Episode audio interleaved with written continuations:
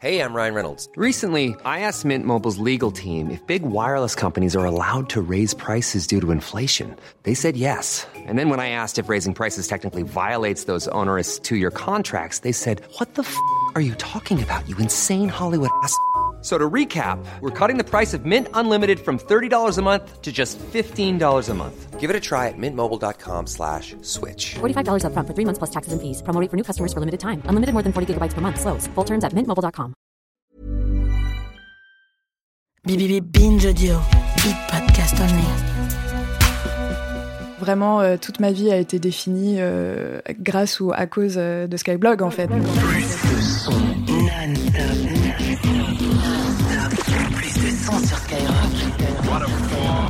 Les blogs, version moderne du journal intime. Pas si intime que cela d'ailleurs, puisque d'un simple clic, le monde entier peut le lire. Grâce aux nouvelles technologies, la société communique de plus en plus et tous azimuts. Comme le dit Pierre Bélanger, il n'y a plus de piédestal, il y a des arènes.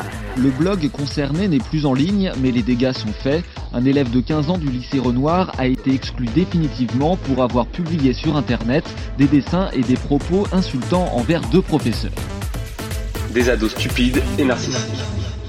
Je m'appelle Guillaume Bléron, j'ai été chez Skyrock de 2005 à 2009 et j'étais administrateur système et réseau.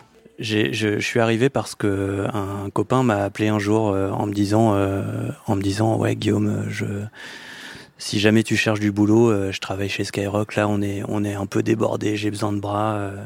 Donc, euh, donc voilà, viens, viens jeter un œil. euh, L'ambiance est sympa. euh, tu devrais, tu devrais venir. Euh, moi, j'étais en SS2I, je m'amusais pas du tout à ce, à ce moment-là, donc j'ai sauté sur l'occasion. Et puis, je suis arrivé, je suis arrivé en entretien d'embauche. Le jour de mon entretien d'embauche, au moment de me présenter devant la porte, il y a les vigiles qui m'ont fait reculer parce qu'il y avait Maria Carré qui sortait des studios. Et, euh, et j'ai tout de suite été mis dans l'ambiance, c'était, assez rigolo. Et dès l'instant où je suis arrivé, en fait, euh, j'ai compris qu'on allait sans arrêt euh, courir pour trouver des solutions parce qu'on était complètement dépassé par les événements.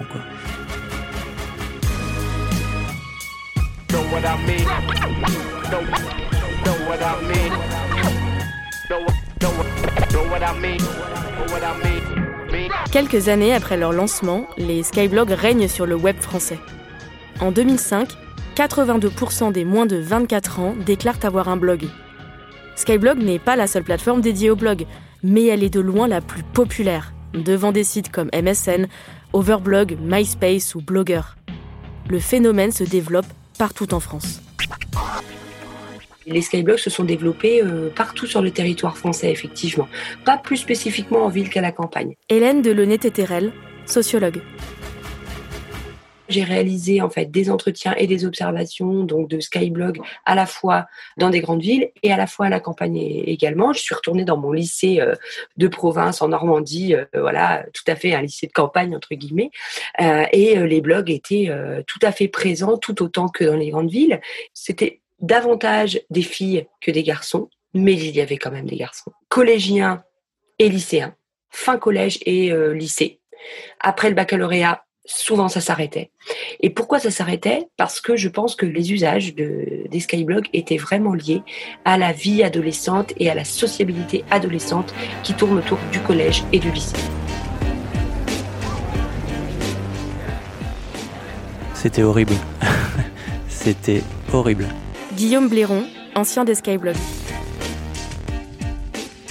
En fait, non seulement c'était compliqué parce qu'il y avait beaucoup de gamins qui, postaient sur les blogs, mais en plus ils le faisaient tous à la même heure en sortant de l'école. C'était horrible. Donc bah, c'est pour ça qu'on avait adapté nos horaires de, bureau un peu en fonction de ça. Donc euh, personne n'arrivait avant 11h du mat euh, chez, Skyblog et on repartait vers 20h, euh, 20h30, 21h, ça dépendait des fois. Et donc on passait notre temps à racheter des machines. Voilà, je suis arrivé, on avait une dizaine d'armoires remplies de remplies de serveurs et quand je suis reparti, on avait acheté toute la salle, enfin on avait loué toute la salle. euh, donc il y avait des dizaines et des dizaines d'armoires euh, remplies de serveurs. Puis bah, le soir, c'était pas rare de revenir au boulot pour euh, redémarrer une machine parce que voilà, on était un peu à l'arrache, on pouvait pas faire ça à distance. Et puis euh, bah, le problème, c'est que c'était dans les locaux de la radio. Et Skyrock le soir, euh, devant la radio, c'est blindé de types. Il y a des types qui attendent euh, de pouvoir soit casser la gueule à l'animateur, euh, soit de pouvoir voir l'animateur. Euh, voilà, ils attendent, ils sont là, ils fument des pètes, ils écoutent de la musique. voilà, c'est là. Et donc, euh, bah, le soir, quand t'arrivais en astreinte, tu te pointais, t'avais une cinquantaine de types devant la, devant la porte. Tu te mettais derrière, t'essayais de faire un coucou au vigile serbe euh, qui, qui gardait l'entrée. Et puis le mec passait, il arrivait avec ses deux mètres de haut, il ouvrait la porte, il, bougeait tout le monde en un geste, il faisait rentrer. Et puis euh, là, tu te, tu te retrouvais dans les locaux de la radio. Et puis euh, une fois passé le premier, euh, ce premier checkpoint, tu entrais dans l'ascenseur. Alors de temps en temps, tu avais des types qui en sortaient avec un nuage de weed euh, en même temps. Tu rentrais là-dedans, tu montais au deuxième et t'étais, ça y est, tu planais, tu planais tout de suite. C'était, c'était impeccable. Donc fallait pas se gourer en rebootant la mauvaise machine. Mais voilà, c'était souvent comme ça. L'explosion soudaine des Skyblogs dépasse complètement Skyrock et ses équipes techniques. Mais pas que. Du jour au lendemain, certains utilisateurs et utilisatrices deviennent des vraies stars en ligne. Une après-midi, je me suis rendue au restaurant Mother à Boulogne-Billancourt pour y rencontrer sa chef de cuisine. Elle s'appelle Nathalie Nguyen et quand elle était adolescente, elle était l'autrice d'un Skyblog très populaire. Peut-être même que vous l'avez consulté. Il s'appelait Toucher Terre. Nathalie Nguyen a tellement marqué les Skynautes que quand elle est passée à l'émission Masterchef en 2011, des gens l'ont reconnue grâce à son ancien blog. Euh, je pense de mémoire que j'avais 16 ans et je sais que j'avais une certaine frustration en moi. J'avais envie de créer, j'avais envie d'écrire, j'avais envie de prendre des photos. La musique tenait une place très très très importante euh, aussi dans ma vie. Et je me suis dit pourquoi pas essayer de réunir les trois dans ce Skyblog. Je racontais mes histoires de cœur, euh, qui forcément étaient très tristes à, cet âge-là, sinon ce n'est pas drôle. Non, c'était euh, vraiment, je me, je me dévoilais beaucoup. euh, c'était forcément les premiers débuts du selfie, donc je me prenais beaucoup en photo. je me montrais dans des positions que, en aucun cas, je voulais que mes amis, mes camarades de classe me voient. enfin, c'était, c'était, ouais, c'était, c'était voilà, complètement égocentrique et tourné vers moi-même, pour moi. Je suivais la blogueuse numéro un de l'époque, qui s'appelait euh, Vierge quelque chose. C'était quelqu'un qui avait un esprit très torturé et qui racontait de, très belles choses sur elle. Et euh, je lui avais écrit un commentaire. Cette personne m'a remarqué, je ne sais pas comment, et en fait, elle a écrit un post sur moi en disant euh, Suivez Toucher Terre, c'est sympa ce qu'elle fait.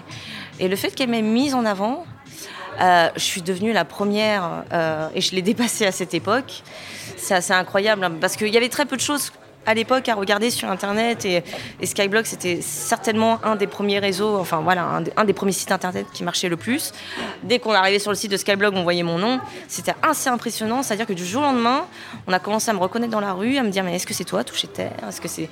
Et euh, c'était vraiment vraiment impressionnant. Moi j'étais euh, vraiment encore une fois dans une démarche tellement euh, j'étais cachée dans ma chambre le soir pour écrire et me dire que voilà je- que j'étais euh, entre guillemets reconnue pour ça et j'étais gênée que c'était pour quelque chose dans laquelle je me cachais en fait. Donc j'étais, euh, c'était quelque chose de, très particulier et je, je sais que même jusqu'au bout, jusqu'à la fin de Toucher Terre, je n'ai jamais été vraiment à l'aise d'être connue pour ça. Parce que je montrais quelqu'un de fragile, je montrais quelqu'un qui avait beaucoup de peine, euh, alors que moi, euh, la Nathalie que je voulais qu'on voit dans la rue, c'était quelqu'un de, jo- de joyeux et, et voilà quoi. Je ne voulais pas que cette facette soit vraiment particulièrement connue.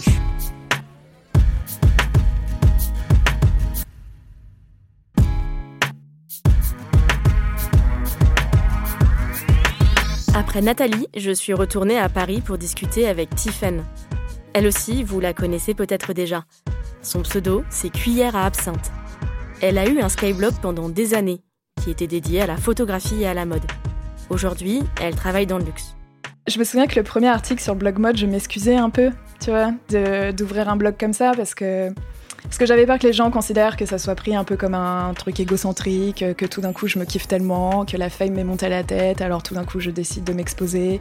Et c'est vrai que comme avant on prenait, euh, enfin les photos qu'on voyait de gens qui étaient habillés avec des tenues qu'on essayait de copier, c'était les stars, ça paraissait vraiment étrange en fait de faire ça. Et euh, la plupart des premières blogueuses mode coupaient leur tête aussi, parce qu'il y avait vraiment ce truc de pas s'afficher. Je me souviens encore de ma tante qui me disait euh, Mais c'est dangereux, il faut surtout pas que tu fasses ça, il faut pas s'exposer sur Internet. mais bon, après, effectivement, les gens se sont, euh, se sont habitués à cette. tout le monde le fait maintenant, mais à l'époque, ouais, il fallait un peu dire Bon, bah, ok, salut, je suis là, voilà quoi je ressemble, et puis tous les jours, je vais vous montrer ce que comment je m'habille. L'une des raisons pour laquelle j'ai voulu te contacter, c'est que toi, tu as une expérience assez particulière, c'est-à-dire qu'il il y a la télé qui est venue chez toi, faire un reportage sur toi euh, et sur ton Skyblog de l'époque. Donc, un autre deuxième, du coup, euh, Cuillère à absinthe, qui est encore ton pseudo aujourd'hui. Est-ce que tu peux m'expliquer un petit peu comment tu as réagi le jour où tu as reçu ce mail, j'imagine, ou ce coup de téléphone qui t'a annoncé que, que M6, euh, c'est M6, hein, voulait débarquer chez toi, et, ton expérience de, de, ce reportage, justement? Bah, c'était un peu étrange parce que finalement, même si j'avais une sorte de petite fame sur Internet, ça changeait rien à ma vie au quotidien. Ça veut dire que je continuais d'aller au lycée, je faisais mes études de photo, etc. Et puis effectivement, quand j'avais reçu ce mail à l'époque, et encore toujours, je ne regarde pas la télé, et donc je ne savais pas ce que c'était le reportage 66 euh, minutes en question. Et je me souviens vraiment être allée voir mes parents et leur avoir dit, euh, bah voilà, j'ai reçu un mail euh, super bizarre, on veut faire un reportage sur moi, de quoi, comment, pourquoi. Et mes parents, ils sont ouverts des yeux, mais immenses, parce que eux, ils regardent la télé, ils savaient ce que c'était 66 minutes, et puis tout d'un coup, en fait, ça a pris une coloration pour eux qui était beaucoup plus réel. C'était plus juste moi qui faisais euh, mes petits trucs dans ma chambre sur Internet. En plus, j'étais limitée. J'avais droit qu'à une heure d'Internet par jour à l'époque parce que déjà, ils trouvaient que je passais trop de temps dessus, tu vois. Euh, et, donc là, en fait, ils ont un peu pris au sérieux finalement euh, ce, que, ce que je faisais, même s'ils le comprenaient pas tout à fait. Et, et puis quand, quand M6 est venu, pour, pour moi, c'était vraiment... je, ne savais pas très bien, en fait, le pourquoi du comment c'était tombé sur moi. Et puis c'était vraiment un hobby, donc euh, je comprenais pas que les gens viennent me voir en disant ouh attention, qu'est-ce que tu fais? Tu vois, c'est intéressant, on veut tout savoir. C'était vraiment très étrange. La popularité des skyblogs attire l'attention des médias. Plusieurs politiques créent leur propre blog pour être plus proches des jeunes, ou en tout cas s'en donner l'image. C'est par exemple le cas de Ségolène Royal ou de Fadela Amara. Mais cette attention n'est pas toujours positive. En 2005, lors de ce qu'on appelle la crise des banlieues, qui fait suite à la mort de Ziyed Bena et Bouna Traoré, les skyblogs sont soupçonnés d'attiser les violences. La police réclame même à Skyrock de fermer une dizaine de blogs. Dans un tout autre registre, plusieurs cas de blogs insultants envers des profs défraient la chronique. On s'inquiète de ces jeunes qui écrivent en langage SMS, qui postent des selfies à longueur de journée, qui se mettent en scène en ligne. Bref, comme leurs parents avant eux, les adultes des années 2000 trouvent leurs ados stupides et narcissique. Moi, j'ai bien observé qu'en fait, euh, ils savent gérer les différents types de supports et du coup les différentes formes de communication à utiliser en fonction du support. Et c'est pas parce qu'ils écrivent en langage SMS par SMS ou même sur les skyblogs à certains moments qu'ils ne savent pas écrire entre guillemets correctement de manière formelle ailleurs. Et d'ailleurs, ça c'est quelque chose que j'avais remarqué et que j'ai trouvé fortement intéressant sur la catégorisation des contenus en fait sur les skyblogs, c'est-à-dire qu'effectivement sur les catégories de contenus euh, relationnels c'est-à-dire euh, les catégories d'amis et puis l'entretien de la sociabilité collective, là, on utilisait à foison le langage SMS. On ne faisait pas forcément attention. On était un peu comme dans l'instantané, quoi. D'accord? Alors que pour euh, les postes de type journal intime, ou enfin surtout journal intime, mais aussi euh, sur les postes de type thématique, enfin culturel, etc., artistique, et eh bien là, il y avait un soin particulier qui était apporté à l'écriture. Malgré les moqueries et les inquiétudes, les Skyblogs sont en fait une plateforme très riche. Ils influencent la culture populaire française. Sans Skyblog, pas de tectonique. Plusieurs artistes s'y font aussi connaître en publiant des enregistrements ou des clips amateurs dans la pop, le RB, l'électro, le rap. Quand euh, Skyrock lance Skyblog, bah voilà, Skyrock c'est la radio rap, donc euh, pour les gens du rap c'est euh, logique quoi. Fif Tobossi, cofondateur de Bouscapé. Il n'y avait pas que des gens du rap, mais les gens du rap se sont servis de, ce canal-là justement pour diffuser un peu leur image, leur musique, parce que bah, c'était compliqué. Enfin, le rap ne passait pas en télé, euh, en radio, enfin, ne passait pas partout comme aujourd'hui. Donc euh, on, est dans une époque où, le moindre axe de communication est, important. Donc ouais, les, gens du rap se sont mis vite dessus pour pouvoir communiquer. T'as pas mal d'artistes qui sont des pur produit de, Skyblog, entre guillemets, Kenzafara. Kenzafara, elle est, euh, c'est, elle qui représente le mieux, entre guillemets, l'artiste Skyrock, Skyblog, quoi. C'est parti de là-bas. Ses blogs, elle a fait ses sons, ça a plu, ça a été pas mal commenté. Bah, le directeur des programmes, Laurent Bounot, en plus, lui, il était, ça l'a arrangé parce qu'il était connecté. Il voyait que les skyblogs qui montaient, qui étaient puissants et tout. Et, et, quand tu avais un skyblog qui, était, qui remontait bien, qui était pas mal apprécié, lui, ça lui permettait de, de rentrer cet artiste-là en playlist. Donc, ouais, ça a beaucoup aidé sa radio pendant un moment. Le succès des skyblogs attire aussi les appétits des investisseurs. La chaîne de télévision TF1 et la radio Énergie expriment leur intérêt pour la société parapluie qui contrôle Skyrock. Sans succès. Finalement, en 2006, c'est le fonds AXA Private Equity qui devient actionnaire à 80% de l'entreprise. Elle est désormais valorisée à 100 millions d'euros. C'est beaucoup pour une société dont le chiffre d'affaires est alors d'environ 31 millions d'euros. Mais les investisseurs croient au potentiel des skyblogs. Ces derniers occupent une part de plus en plus importante dans les revenus de Skyrock.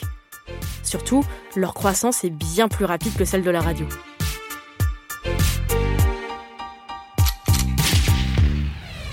Guillaume Pléron, ancien des Skyblogs.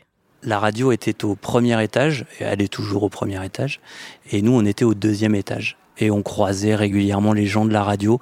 On se calculait pas trop euh, entre entre la radio et le web. Ouais, il y avait euh, une sorte de rivalité. Ouais, c'est ça. Il y avait une rivalité entre les deux parce que bah, le, web prenait de plus en plus d'importance et commençait euh, à, faire de l'ombre avec des gros guillemets à, à la radio. Un jour, il y, a un, câble qui sur lequel on faisait passer tellement de tension que la gaine du câble s'est vaporisée en une seule fois. C'est-à-dire que voilà, elle a disparu, tout, le courant a été coupé euh, dans tous les locaux, la radio a été coupée, le générateur au diesel s'est mis en route dans la cour. Donc on est rue Greneta, euh, en plein milieu de Paris, un générateur au diesel qui se met en route, énorme nuage de fumée noirâtre qui déclenche l'alarme incendie. L'alarme incendie, qu'est-ce qu'elle fait? Elle coupe le courant. Donc voilà, double plantage euh, coup sur coup. Donc ouais, ouais, euh, on a fait pas mal de conneries. Les skyblogs ont le potentiel de devenir un géant du web, et pas seulement en France. Un géant mondial. En décembre 2007, l'Institut américain Comscore estime l'audience mondiale de la plateforme à plus de 20 millions de visiteurs uniques par mois. Les skyblogs font partie des réseaux sociaux les plus fréquentés au monde. Parmi ces derniers, un site américain qui, depuis trois ans, ne cesse de grossir. Il s'appelle Facebook. On en parle au prochain épisode.